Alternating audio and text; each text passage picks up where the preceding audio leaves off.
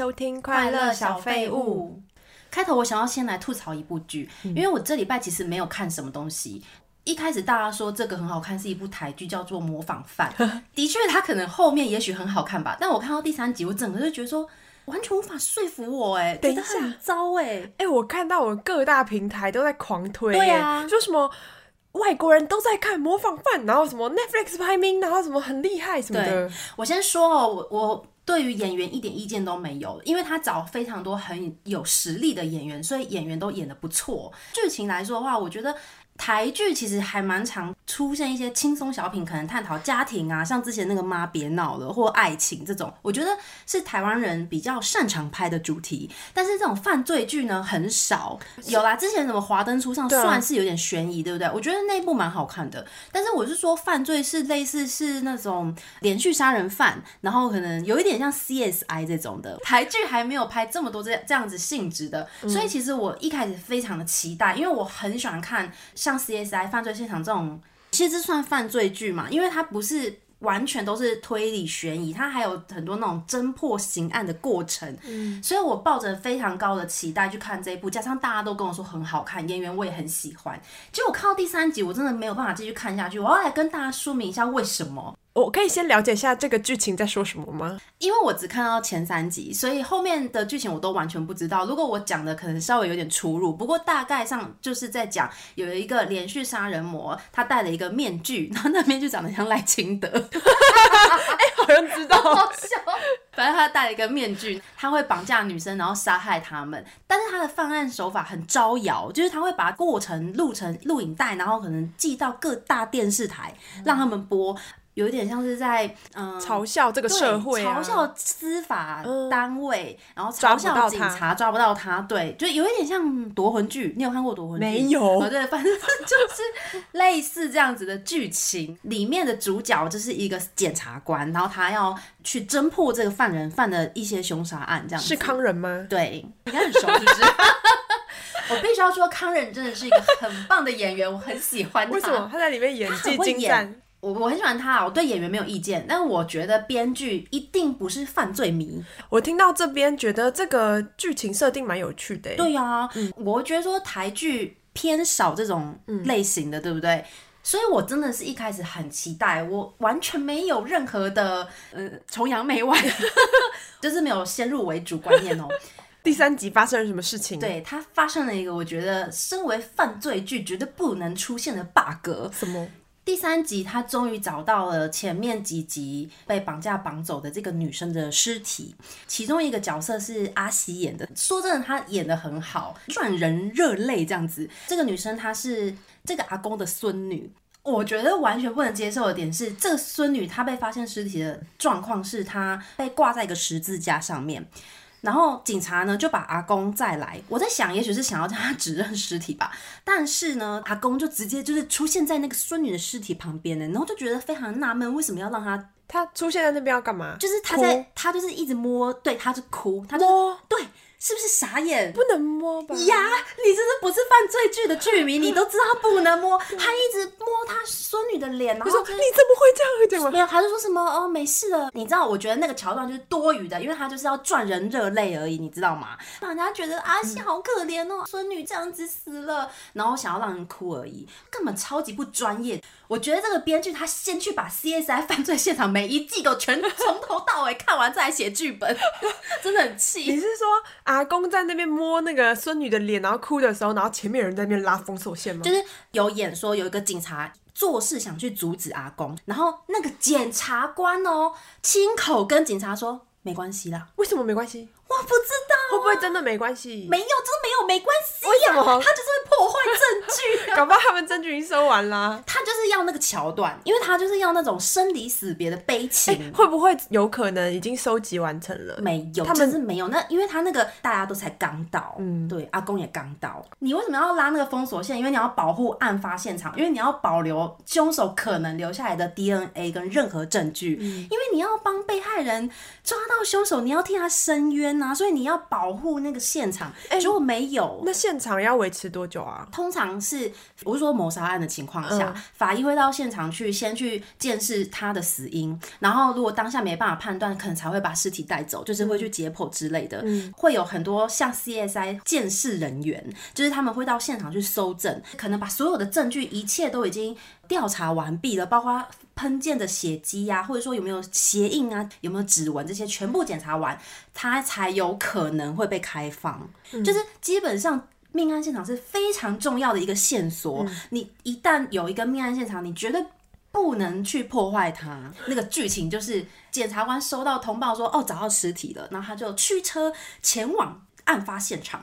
他到现场之后呢，就看到那个女生挂在那边，大家那个时候才开始围封锁线哦，也就是说前置作业是还没有发生。所以一般人如果不懂的话，很入戏，可能会觉得说，哇，这个检察官真有人情味，对他让阿公跟他孙女道别。嗯我就觉得说，这检察官简直是冷血到不行。他有没有想要帮被害人就是伸冤？跟你说，我看那阿公一直在摸孙女的头发，然后他的脸的时候，我心很痛，你知道吗？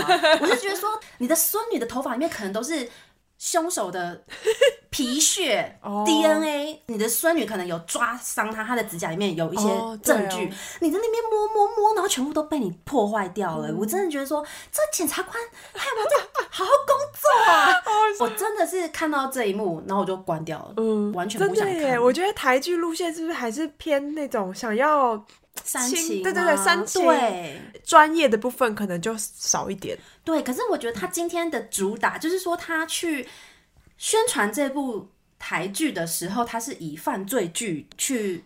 宣传的，你不是说什么你是怎么亲情片，对不对？嗯、那你这个部分你细节就要做好啊！我没有办法接受，因为这样就没有办法说服我。嗯、对，而且它前面有很多我也觉得颇多余，因为我看了非常多的犯罪剧，它里面的确都是会稍微带到说社会会谴责被害人，因为。被害人家属很心急嘛，所以他们为了要救出被害人，他们愿意做一切的事情，所以很容易被凶手利用。这些犯罪剧里面都很常会带到，因为被害人家属也算是一个很重要的角色，但是。我觉得这一部戏它放太多重点在这些事情上面，感性上面，感性对，像阿公他就是上了一个节目，那个时候对阿公上节目，想红，因为他想要跟凶手喊话，他想要请凶手让孙女的大体可以回来，就是至少让他入土为安。那个节目是一个 call in 节目，就他喊话完之后呢，陆陆续续有观众就是 call in 进来嘛，就 call in 进来的都是。在谴责他的孙女，因为他孙女可能有去夜店呐、啊，或者是跟朋友出去玩乐，然后大家就会说，要不是你的孙女这么的不检点，去那种很深色场所的地方，他也不会遇到这种事。就是他把这些社会会谴责被害人的部分有演出来，可是我觉得他放太多篇幅在这种地方，哦嗯、因为他想让大家觉得阿公很可怜，知道吗？哦、所以他就安排一个桥段，让阿公在节目上被大家编。哦，对，阿公有哭吗？阿公没有哭，但阿公看起来很可怜。很戏剧性的安排，对，然后他还安排了一个桥段是，凶手打电话跟那个阿公说：“嗯、你要你的孙女回来的话，你就在那个马路旁边学狗爬，然后爬到半夜十二点。”为什么要走这种？好可怜、哦！我知道他想讲的是说，就是被害人家属他愿意为了救出被害人做出一切的事情。嗯、可是我觉得这些桥段就是真的太打悲情牌了。哦、嗯，所以台剧如果还要再做这样子的突破，就是不同类型的话。必须还是要放掉一些 那种情感的部分。我觉得情感的部分可以有，像比如说 CSI 犯罪现场，它也很专业，可是它还是有很多。情感的琢磨，哎，我觉得他没有说很古板啊，太煽情，真的不，那些太多了。嗯、而且像我觉得我可以接受 CSI 犯罪现场，他们因为毕竟是要拍戏嘛，你实际上的那个案发现场，监视人员是要戴帽子、脚套，就是要穿的很丑啦。的确，CSI 犯罪现场也没有这样子拍，嗯、他们也是没有戴头套什么的。我可以理解，因为他是要拍戏，嗯、对不对？但是呢，让被害人家属去这样子摸那个被害人的尸体，嗯、这件事情我，我我我觉得完全就是触及我的底线，因为这个是基本中的基本。嗯、我觉得你身为一个以前的梦想成为 CSI 专员是蛮有说服力的，因为你今天是犯罪剧，你细节这么不说服人，对不对？那。接下来检察官他要怎么抓到凶手？的确，就像是比如说爱情剧，然后在那边接吻接的那种借镜，然后很不到位，哦啊、就觉得哦，在看什么？对啊，就是你今天的诉求，你重点是什么？你至少那个部分你要做好。嗯，嗯其他的我觉得那些嗯煽情的部分啊，嗯、情感的部分，我觉得就可以带到，或者是让观众有一种。隐隐的痛就好了，哦不用在那边哭成那个样子，其你知道吗？实太太明显的这种情绪的传达，我觉得都不算是一个很有深度的剧，哎，我这么觉得。对啊。但我跟你说，我有那种平常没有什么在看犯罪剧，但是比你更敢看一些这样子的类型的电影或者是影集的人。我来猜，他是不是非常喜欢？没错，而且他哭爆。嗯，对。他就说什么他很感动啊，然后很可怜啊，哦，就是。很心痛，什么一直哭这样子，啊，所以他拍的是给大众看，不是给像你这种少数的犯罪剧精英。我是少数，可是我必须要说，我觉得有我这样的观众，台剧才有可能进步啦。那你必须要写信给那个 对。制作组，对，就是请问阿西在那边摸东摸西是在摸什么？低卡写一下一篇，就缺你写了，我会被骂，啊，因为现在大家都说什么超好看，包括我的朋友都跟我说，哎，你就忍耐一下，后面很好看。你不是要促进？我应该去写吗？对啊，你要促进台湾的戏剧圈的进步，就必须由你来发声。而且我跟你说，我还有一个非常有说服力的事情，我把我的。疑虑跟我朋友讲了以后，我朋友说：“拜托，那个是一九九七年的台湾呢，那个时候可能还没有那么有这种专业哦。”跟你说，我为这件事情，我上网去查，台湾一九九三年就引进 DNA 技术，而且因为 DNA 技术侦破了一个新竹的什么女童奸杀案，那时候有这个技术，所以铁定有这个观念，只是可能检验方面没那么成熟嘛。嗯、可是你既然都已经知道有 DNA 这个东西，然后你要去收集起来可以检验。那怎么可能会不知道你不能去破坏案发现场啊？我觉得就错在阿公应该要戴手套的，他戴手套就可以摸了，对不对？阿公不应该进去那个你说说，如果一定要有这个画面，是不是戴手套会更佳？呃，戴手套的话，稍稍可以接受一点。检察官应该要说，不要阻止他，可是你给他一副白手套。对啊，可惜可惜，对，蛮可惜。CG 做一个手套就好了。对，哎，可以哦。对啊，如果有手套的话，好了，我可能会看到第四集。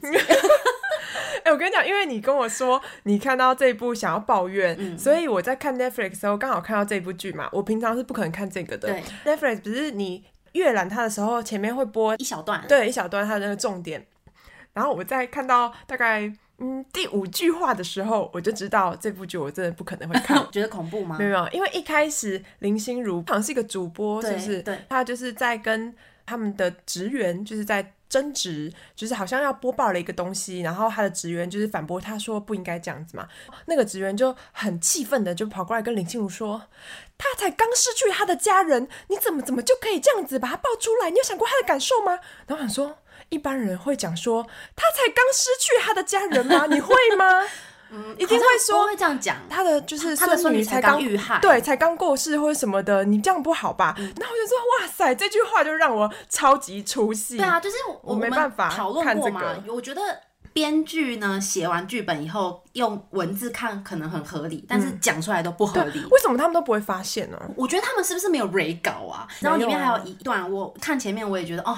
台剧真的是还是可以再进步。有一句台词就是很不自然，有一个长官他就在问检察官说：“如果你再遇到一次什么凶手，他会对儿童做出这样的行为，你可以原谅他吗？”这样，那我想说，谁会说儿童啊？嗯，对啊，就说小孩啊。平常生活的时候，你不会说这个儿童好可爱。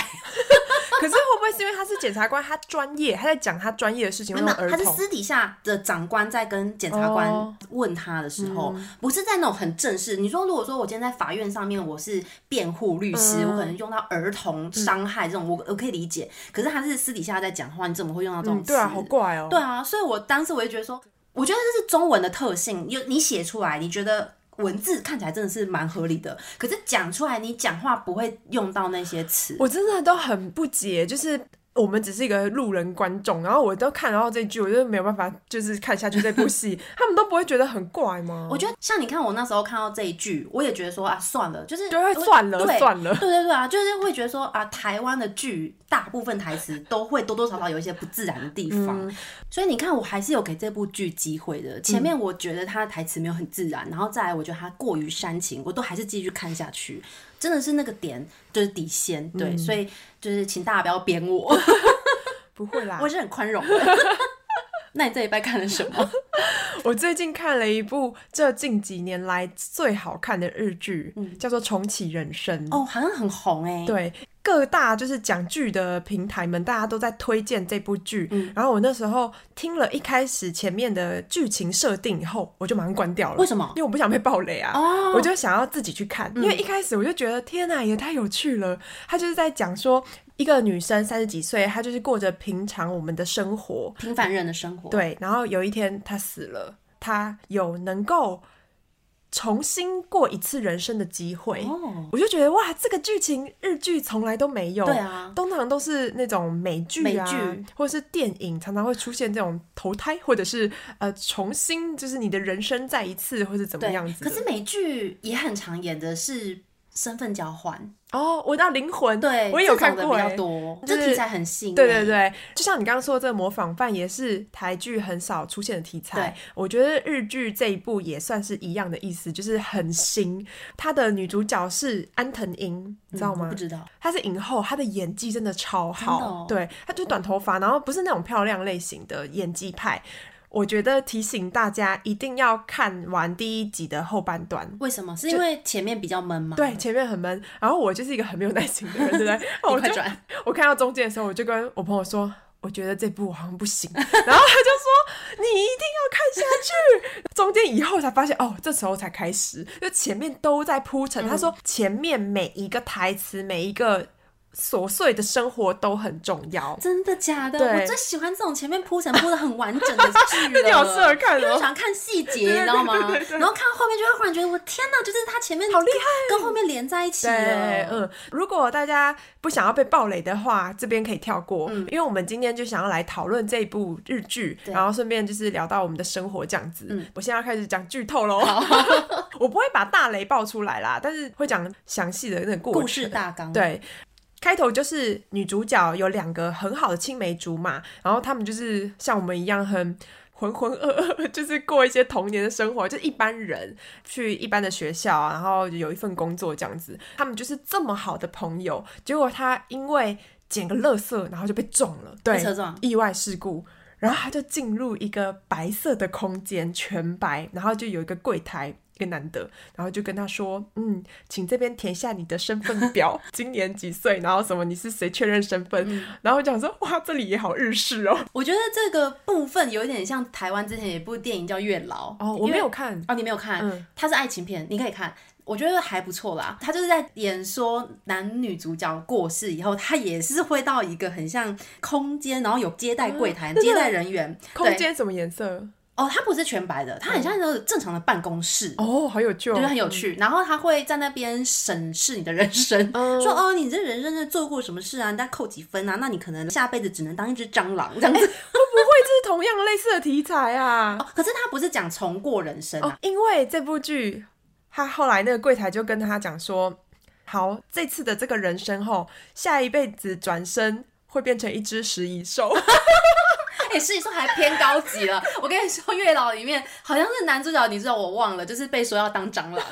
这部剧大家仔细看，后面也有这类似的。嗯、然后反正女主角听到以后就整个很震惊，他说：“食蚁兽。”反正那个人还要给他照片，然后就说：“对，就是这个。”然后，然后，然后他就说：“呃，往左边那个门进去，你就会开启你下一辈子的人生了。”然后那个主角就非常的犹豫。这时候柜台就跟他说：“不过你还有机会，你可以再重新过一次你的人生，你要吗？”然后要啊！我看到这个时候，我就想说：“哦，要是我是那个女主角的话。”你要去当一只食蚁兽，这部剧到这边就结束了，就一集完成没了。因为你甚至跟我说过，你想当那个《妈的多重宇宙》里面的石头。对呀、啊，我想说下辈子不用再当人，真是蛮好的。人还蛮累的，蛮辛苦。吃蚂蚁哎，可是我如果是食蚁兽，我就不会知道这个是蚂蚁，你会觉得它好吃。我觉得哦，美味，充满蛋白质。对啊，我说我长得真可爱，因为大家都跟我长得一样。这我无法理解。反正我就想说，如果是我，绝对就会选择下辈子投胎换一个生物，然后反正有后面的剧情。没错，当不了女主角。然后女主角就是当然要选那个再过一次人生嘛，再过一次人生的开头，从宝宝开始哦。但是他都有就是这一辈子的记忆哦，所以他是婴儿，但是他有成人的记忆，他有他有他上一轮的记忆。因为他不是出车祸，然后进到那个选择空间吗？他都记得，然后也知道他要重新再过一次。那他是一个很早熟的婴儿，没错。然后所以说，他就是立志这一轮我一定要做一些善事，就是要把他自己的积分提高一点，嗯、他这样子下一辈子才可以转世成为人。嗯，他还有问柜台说，是不是大家都想要当人？然后那柜台就跟他说，其实不是大家都想要当人，而是说。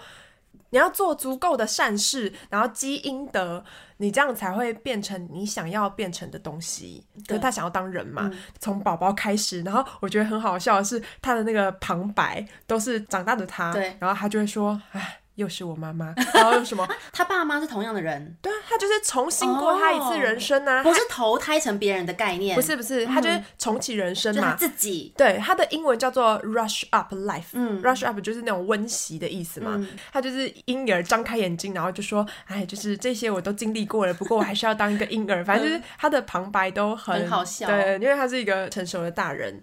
幼稚园的阶段，那个演员很可爱，有一种厌世脸。嗯，他就想到说，他上一轮的时候，幼稚园有一个同学，爸爸跟幼稚园老师不伦，就是婚外情。哦，然后后来同学就突然转学不见了，然后他就说，这一次我有重生的机会，我一定要救这个同学，就是不要让婚外情就是影响他的家庭。对，因为就是他那个同学就突然就是转学什么的，就是破坏了两个家庭嘛，嗯，所以他就很可爱，就是。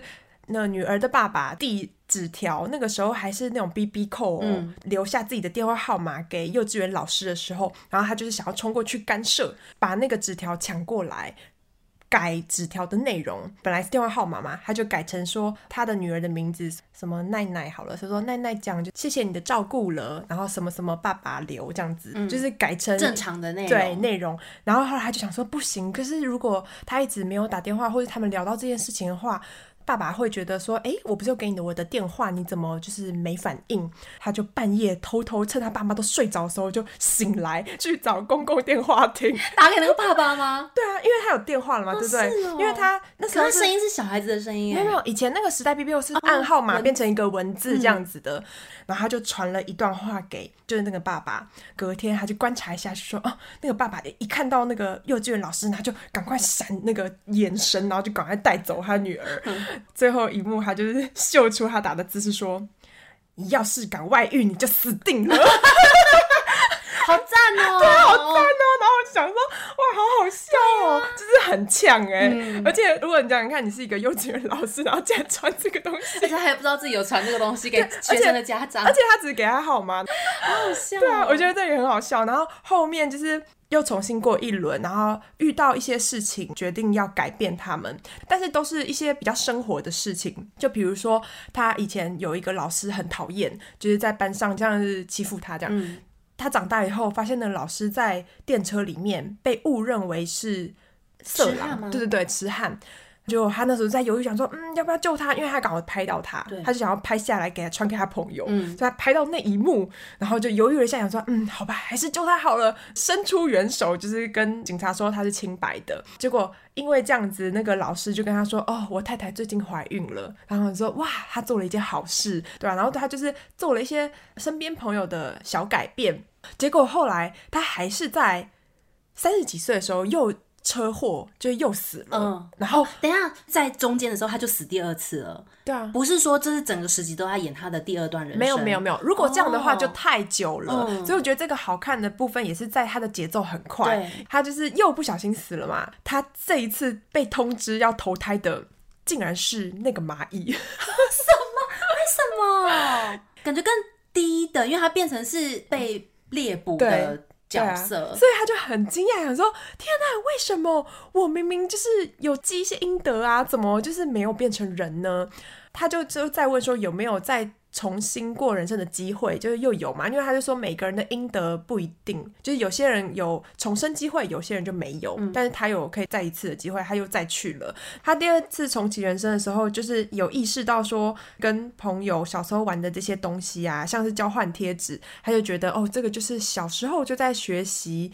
讲价，就是什么价值的判断嘛、嗯？因为他会说，比如说我这个比较可爱的贴纸，跟你换两个、三个，特别版的，还有一些桥段是我们这个年纪的人会很有感触的，比如说有电子机哦，哎、嗯欸，那时候超流行的。对呀，他还有看娜娜哦，是不是很有感触？所以这一部是不是有一种我们这个年代的人会有很多值得我们回味的桥段？回忆杀，嗯，回忆杀。对，然后还有 PHS 啊，哦，我那时候问你说，哎、欸，你记不记得有这个东西 PHS？、嗯、那时候还很哈日的时候，不是超红吗？对，好像有很多那种偶像级的艺人都有代演过 PHS 啊。可是我现在有点记忆模糊，我也是，我去查它什么东西，我都有点不知道。对啊，就是一个手机，对，类似。会不会我们那时候太小了？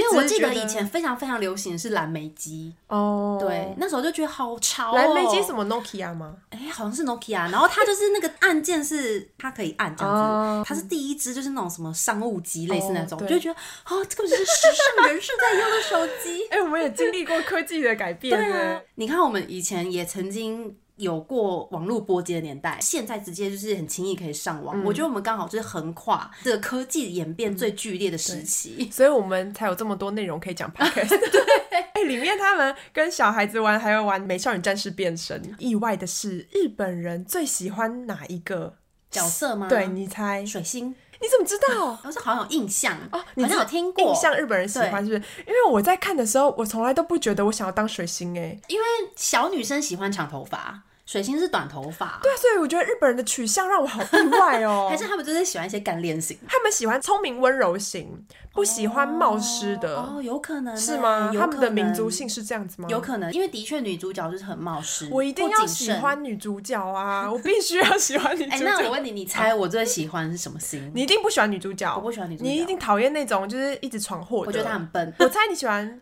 火星，不对。我喜欢木星。我也有喜欢过木星，你猜猜看为什么？为什么？因为他当时的中文翻译叫做珊珊。因为我的名字，我的名字里面有一个山。你记得他翻译叫珊珊吗？不记得哎，我记得很初代翻译的，他就会翻成中文的名字。你是死忠粉哎，好像没有那么初代就喜欢。我童年就是玩魔法魔法 魔法杖魔法魔法杖啊，就是我平常都是玩这一系列的。好，那他第三次人生有做什么改变吗？他第三次人生就觉得。因为他们小时候很喜欢讨论剧，所以他决定要进入电视台工作。哦，我跟你讲，这一轮的人生啊，我觉得很精彩。哦。因为你就可以发现到日本的拍摄现场啊，然后有什么秘辛，或是就是我们平常不知道的。嗯，就像你刚刚说模仿犯，犯他那个这个地方很不专业，对不对？嗯，就是那个犯罪剧的一些细节。对，日剧这一部它就有。讲说，你拍每一个剧的时候，旁边都会有请一个那个领域的专业人员，比如说银行的顾问，他必须要一直在现场，然后去确认这些细节是不是符合这个专业的。哎、欸，我觉得啊，这就是日本人跟台湾人民族性不同的地方，因为日本人会花非常非常多的时间去做前置的准备。哦、反正我看了他们在拍摄啊，因为他就是从助理开始做起，嗯、然后他就真的演出那种他们的工作内容。然后他就这样一路演到他变成制作人，oh. 其中他就有讲到几个真的是名剧，比如说《房仲女王》，然后他就说，嗯，这部剧我早就知道他会大红了。哎、欸，他可以去买六合彩。啊，对吼，对啊，可是他可能不记得数字啦，哦、oh, oh, 对了，因为他没有办法带任何东西。啊，我知道，他可以投资买股票，比如说我就在那个年代我就买 Google，知道特斯拉以后一定会大红大紫，我就买爆他的股票。哎、所以这一部剧的重点就是他是用一个凡人的态度去面对他重启的人生，嗯、因为你刚刚说的就是那种就做一些大事，对，对不对？他就是做一些比较平凡的事情，小明的事，对对对，防重女王啊。他们就真的有把那个里面的男主角还有一个女配角请来。北川景子有去吗？没有，啊、我就说想客串，我要北川景子啊，结果没来，然后太大咖了。嗯、他后来当上了制作人以后，他就制作了一部剧，叫做《重启人生》，好酷哦。对，然后他就说，一开始脚本是以他自己的范例去写了，结果他就是跟那些编剧啊讨论的时候，马上被驳回，就说。这种这么无聊的重启人生，谁要看？他们就说：“你如果重启人生，你当然要去拯救世界啊！”怎么就像你讲的那样子？嗯、然后他就才意识到说：“重新我的人生是不是太普通了？太浪费了。”对对对。然后我觉得他每一次重启他的人生的过程，都会有一些很惊喜，就是比如说，因为他每次都会要有一些不同嘛，那每一次你的决定都会影响到你之后的变化。对，比如说像他后面，他就决定要认真念书，他想要变成一个精英，才可以救更多的人。一直小时候就开始苦读，因此而跟他里面两个很好青梅竹马就渐行渐远，哦，因为就失去了很多共同点，也没有一起玩在一起的时间。对，因为就是他就要都要念书，然后因此可能就变成。跟另外一个也是精英，就是爱念书的人变好了，你就会发现，哎，这个人怎么是这个演员？就是他长大了以后就会是你耳熟能详的演员，什么黑木华啊，oh. 就是算惊喜，因为你一开始不知道谁会出现嘛。嗯、然后我觉得这一点也是让我看得很开心的地方。嗯、每一次就是比如说救人家的外遇啊，然后或者是我觉得这个很两难，就想跟你讨论一下，他们大学有一个。很受欢迎的男生，然后他们一起去唱卡拉 OK，大家就在那边，你知道日本人很喜欢捧别人，说哇你唱的真好，你都可以开演唱会，在那个东京巨蛋。然后那个男生就会讲说哦是吗？好啊，我其实有在玩音乐，嗯，那我以后就会朝这个方向。然后结果他们都三十几岁，那个人还在街头唱街头艺人这样子，就是还是在停留在他在那边创作，然后没有人买单，就真的是不行啦。嗯，都三十几岁了。那个男生是跟他们大学的另外一个同学结婚，因为那个女生就说她觉得这样真的不行了，然后就离婚了。这个男生就是去卡拉 OK 店打工，认识了打工的小妹妹，他们就奉子成婚。嗯。然后他看到这里就是觉得说，嗯，那我到底要不要？改变他的人生，他要怎么样改变他的人生？就是当时不要吹捧他吗？对，他就说，其实当时每个人都有责任，在那边说我会买你的，你可以帮我现在签名吗？他就觉得说，当时是不是就要直接告诉他说，你不要这么做，你放弃你的梦想吧，你根本就没有这方面的才能，不要让他有这个方向的发展，嗯、这样他就不会离婚了，嗯、对不对？哎、欸，可是我觉得，说实话的话，就是。正确的选择。如果他们当下真的觉得很好听，嗯、就说好听啊。但是如果当下觉得不好听，还说好听，他说是很不好啊。他说再一次以后，他其实当下听了觉得嗯，就那样啊。对啊，他说他就只是把它唱出来而已。对啊，因为我觉得很难说。如果我真的觉得你唱歌很好听，我给你一些鼓励，就最后你没有红，那。你也不能说这是我的责任，对不对？可是如果我觉得你唱的不好听，然后我还一直鼓励你朝这个方向，日本人就这样子啊，很爱在那边这样子吹捧啊，就日本人文化，嗯，就不太 OK。大家可以去自己看看他到底有没有去改变他。嗯，然后还有很多像那个他幼稚园不是救了一个同学，他本来爸爸要出轨嘛。结果后来长大遇到他的时候，发现他竟然喜欢上一个有妇之夫。嗯，然后他就说啊，不知道为什么林奈讲他总是会跟这种外遇和不伦很有关系。哦，就是有些人的命运就是这样子，是没错。对，不知道为什么一直遇到一些有妇之夫啊，或者是一直遇到有女朋友的男生，呃，对啊，或者是跟前女友没有断干净的。然后像是他就是。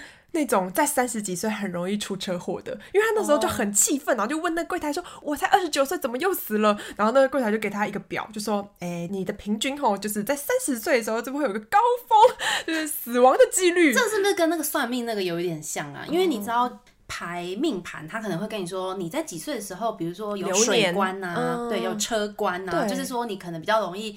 有一些意外是跟车子啊、嗯、行车安全的，或是可能游泳会溺水之类这种有关系，是不是因为他在三十几岁的时候有车管？有可能。哎、欸，可是那他到底过了几次人生？这个我觉得可以留给大家自己去看，哦、因为我真心觉得这部剧不能被剧透，嗯，因为你要这样慢慢看，你才会有惊喜。嗯，这个如果你已经知道后面会发生什么的话，好像就没有那么精彩。但是我觉得后面有一个。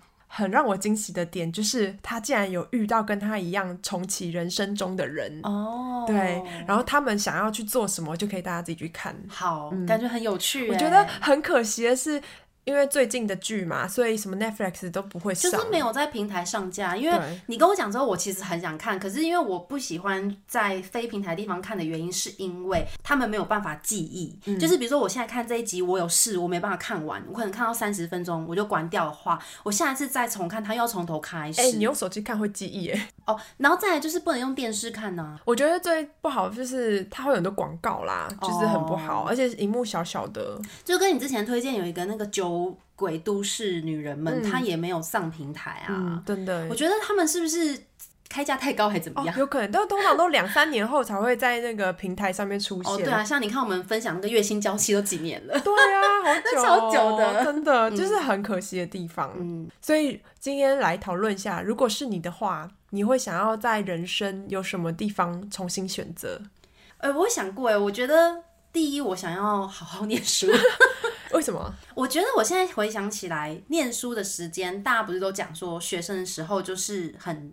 空闲吗？因为那时候其实说真的，你也不一定每堂课都要去上。我现在回想起来，我学生时候很长一段时间都在玩乐。嗯，像你看我们大学的时候，基本上我就没在念书嘛，因为我已经念了五年的日文。我在念大学的时候，我等于是不需要读书，所以我那时候就是可能晚上去夜冲啊，然后去唱歌啊，晚上每天都玩到很晚啊，白天就是打工啊、翘课，不去学校。可是我后来想想，我觉得身为学生这个角色，除了念书以外，还有很多是。身为学生才能做的事情，比如说，譬如说，我觉得我当时为什么没有想要利用我的空闲的时间去申请去美国 游学啊？因为你知道，增加自己人生的阅历嘛，或者是增进一些语言能力啊，很多出了社会以后没有机会做的事情，学生的时候反而有时间却没去做。可是你出了社会，如果你想做，还是可以做啊。第一，我刚刚说的那个东西是你就没资格了，因为像我刚刚说的那个美国，它是一个 program，、嗯、就是你必须要是在校生，哦、对，的确是不能在那边打工，没有错。因为细节我没有实际上去做，就不是很清楚。但是因为你是学生的关系，所以你会有很多优惠，而且你今天一旦是成为一个社会人士，你就没有资格做这件事了。嗯，对啊，我出了社会以后，成本风险变高了，因为我有工作了。如果我想去美国游学，我必须离职，不知道我回来以后可不可以找到一样。喜欢或者是一样有我的条件的工作，在就是在美国的开销全部都要自己负担呢。学生时候也许有条件的申请奖学金啊，或申请一些补助，那些都是可能你身为这个身份的时候你才能做的事。嗯，工作以后。你要放弃的东西就更多了，嗯，而且就会变得你更难去执行这件事。嗯。可是我跟你说，这部日剧也有拍出，后来女主角不是就是想要成为一个精英嘛？因为她想要做更多拯救别人的事，她就是要变成一个，比如说医生、律师啊，对之类的。但是她就要从小开始一直念书，还要强健体魄嘛。她这些时间都拿去做这些事以后，她跟她朋友就是非常的疏远，对，然后就等于是。变得跟他们很不熟，可是他会有他在那样子的选择下结交的朋友啊，很少哎、欸。你看，就是如果你一直时间都花在你读书上面的话，结交的朋友也很多都是这样子的人，那社交方面可能就不会这么有趣，就不会这么活泼。我知道，就是如果我不是那种天生读书的料，可能就必须要付出这么多，对不对？哦、对，就如果你是天才的话，对，因为有很多人又会读书又会玩呐、啊，很比较少，比较少，就是有啦，有这种人。但如果我本身不是的话，你可能就是要加倍付出，各有不同的好跟坏。不过我是觉得，如果可以给我一次机会的话，可能不会做到像他这么极端的。嗯，但是。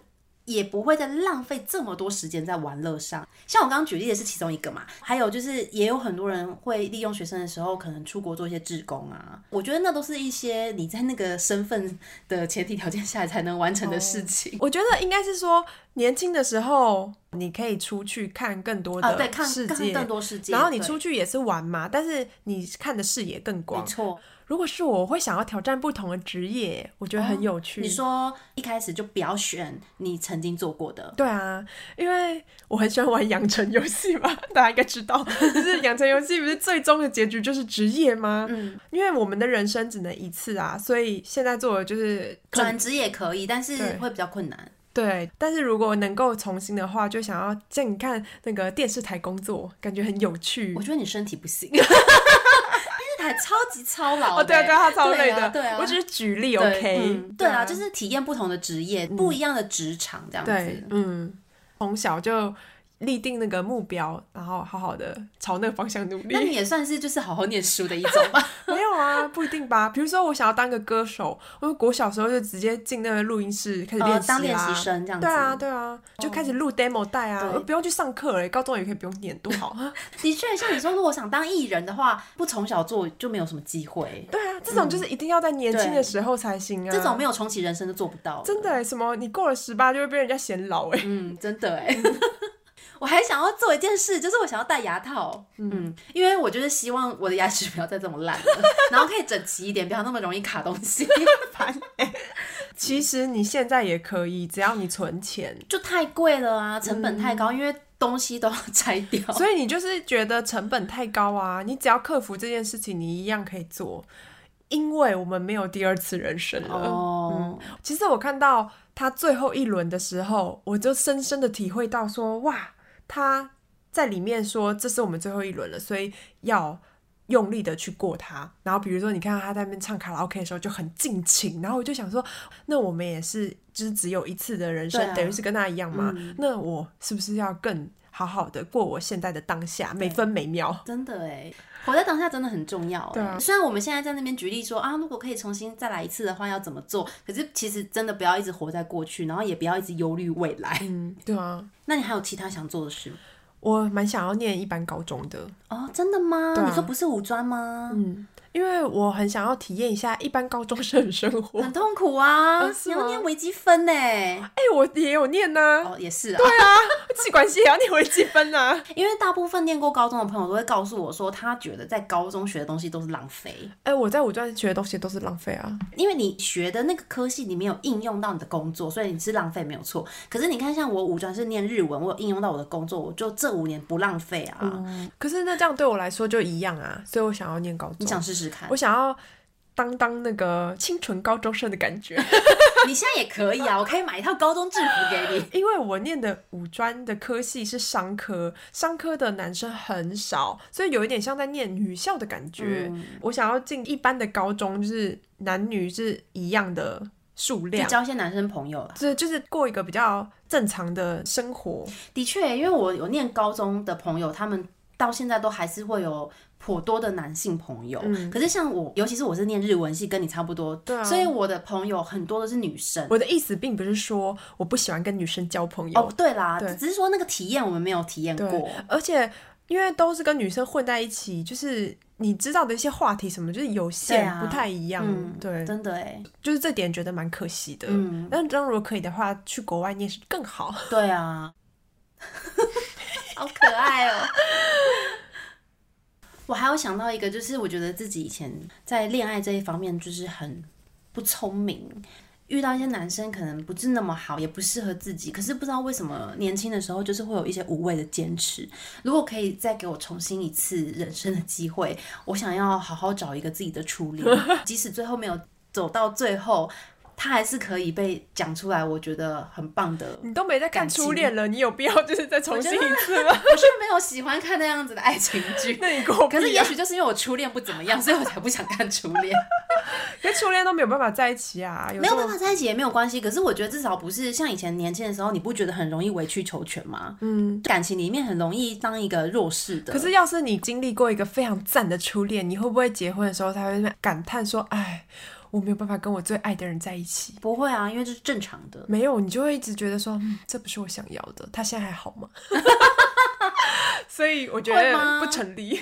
不会，我觉得你太奢望。我觉得要是那种很健康的关系，虽然我们说一起爬山，虽然我们不是就是 健身，就是虽然我们有一段很不错的恋爱，但是我们最后知道彼此不适合，或是因为初恋通常都很年轻嘛，人生过程当中会。渐渐走到岔路，就没有走在一起，就很自然的分开。可是你也不会因为这样子就觉得说，我最后没有跟这个人结婚，怎么样，很可惜惋惜，不会啊。要是你刻骨铭心跟偶像剧演的一样的话，就会觉得很可惜。哦，但我还是想要好好，你不要乱许愿，不要在那边就是包容一些劈腿男呐、啊。哦，然后你以前有包容过劈腿男？不是每一个人的人生都一定会被劈腿过吗？你没有被劈腿过吗？哎、欸，很多人没有哎、欸，怎么可能？你有吧？呃，我有疑似，就是感觉他有劈腿，就是你没有证据，但是怀疑这样子。对对对，哎、欸，可是很多人没有、欸。我跟你说，那些人一定有，他们不知道而已。那当你如果遇到一个女生跟你说没有啊，我都很好，就是那个嗯很好啊，你好棒哦，然后内心就想说你只是不知道而已。他说不要跟你交朋友，对，我们要去寻找同温层。不可能，没有啦，应该说我就是从头到尾只认识一个对象，我就跟他结婚，到最后那就算了。哦，但是你中间有陆陆续续认识一些别人的话，人生。怎么可能没有被劈腿过？嗯、男生女生都一样啊！我觉得男生也一定被劈腿过。啊，我刚刚讲这部剧有一些行为脱轨的人，女主角看到他的时候就会说：“嗯，他下辈子投胎的话，应该会变成单细胞生物。”哎，你不是想当单细胞生物？对啊。但刚有说单细胞生物也不错啊。哎、欸，那你这辈子就是做很多坏事。这一部剧讲说，你要积很多阴德才变成你想要变的，哦、并不是就可以当人，人就是高标准什么，并不是这样子。哦。如果我有再重启人生的机会，我想要生在夏威夷。哦，真的哎，这个可能是超级。高标准，对，可能要拯救世界。没错，嗯，哎、欸，说到这个，我想到之前我忘记看到哪一部影片，他就是在讲说，可能你开玩笑的时候会说啊，早知道我就是希望可以生在一个千万亿万富翁家，这样就含着金汤匙出生。但是其实很有趣的是，实际上呢，有人去做一些问卷调查，请大家写下自己真实的，就是你认真思考过后的答案。当你好好的就是去填这个问卷的时候，大部分的人。几乎都还是会选择，我还是要我原本的爸爸妈妈。嗯、就是虽然我们会说，我们想要重新过一个怎么样的生活，可是其实我们还是很眷恋我们现在的。嗯人生呢、欸？因为人都会习惯啊，有那个脱离不了舒适圈的这个部分。对，不过前提是，我觉得我们都还是很棒的家庭嘛。只是说经济可能你要比都比不完。可是如果我今天是宋慧乔的话，我绝对就是要换一个妈妈。哦，就《黑暗荣耀》里面的宋慧乔的话，哦、绝对就是换一个妈妈、嗯。但我还是想要出生在夏威夷，或是马尔地夫。就算你的爸爸妈妈会换人，也是一样吗？可是你看这个打，哦、这个是不是很困难？嗯、对啊。我想要出生在马尔蒂夫的富豪家，对，可是不用管爸爸妈妈是谁，只要是富豪就可以。我当养女也可以。我还是很爱我们家人，还有乌尼的。对啊，其实大部分的人就是认真思考之后，还是会想要选择原本的生活啦。嗯嗯。我看这部剧，我觉得他们用的是佛道教，哎，因为有轮回转生的概念。嗯，基督教就没有这样。基督教是不是就是上天堂？对啊。会不会是因为基督教的观念觉得说你要投胎来人间反而是受苦？哦，对啊，这本来就这样。哎、欸，其实佛教也有这样的说法，人间都是在修行，对对对，所以人生没有一帆风顺的。希望大家都可以好好活在当下哦。对，大家去看这一部重启人生的日剧，很推荐。嗯嗯、有什么感想都可以留言告诉我们。没错，喜欢我们的节目，欢迎到各大平台留下五颗星。那我们今天的分享到这边，那我们下次再见，拜拜。拜拜。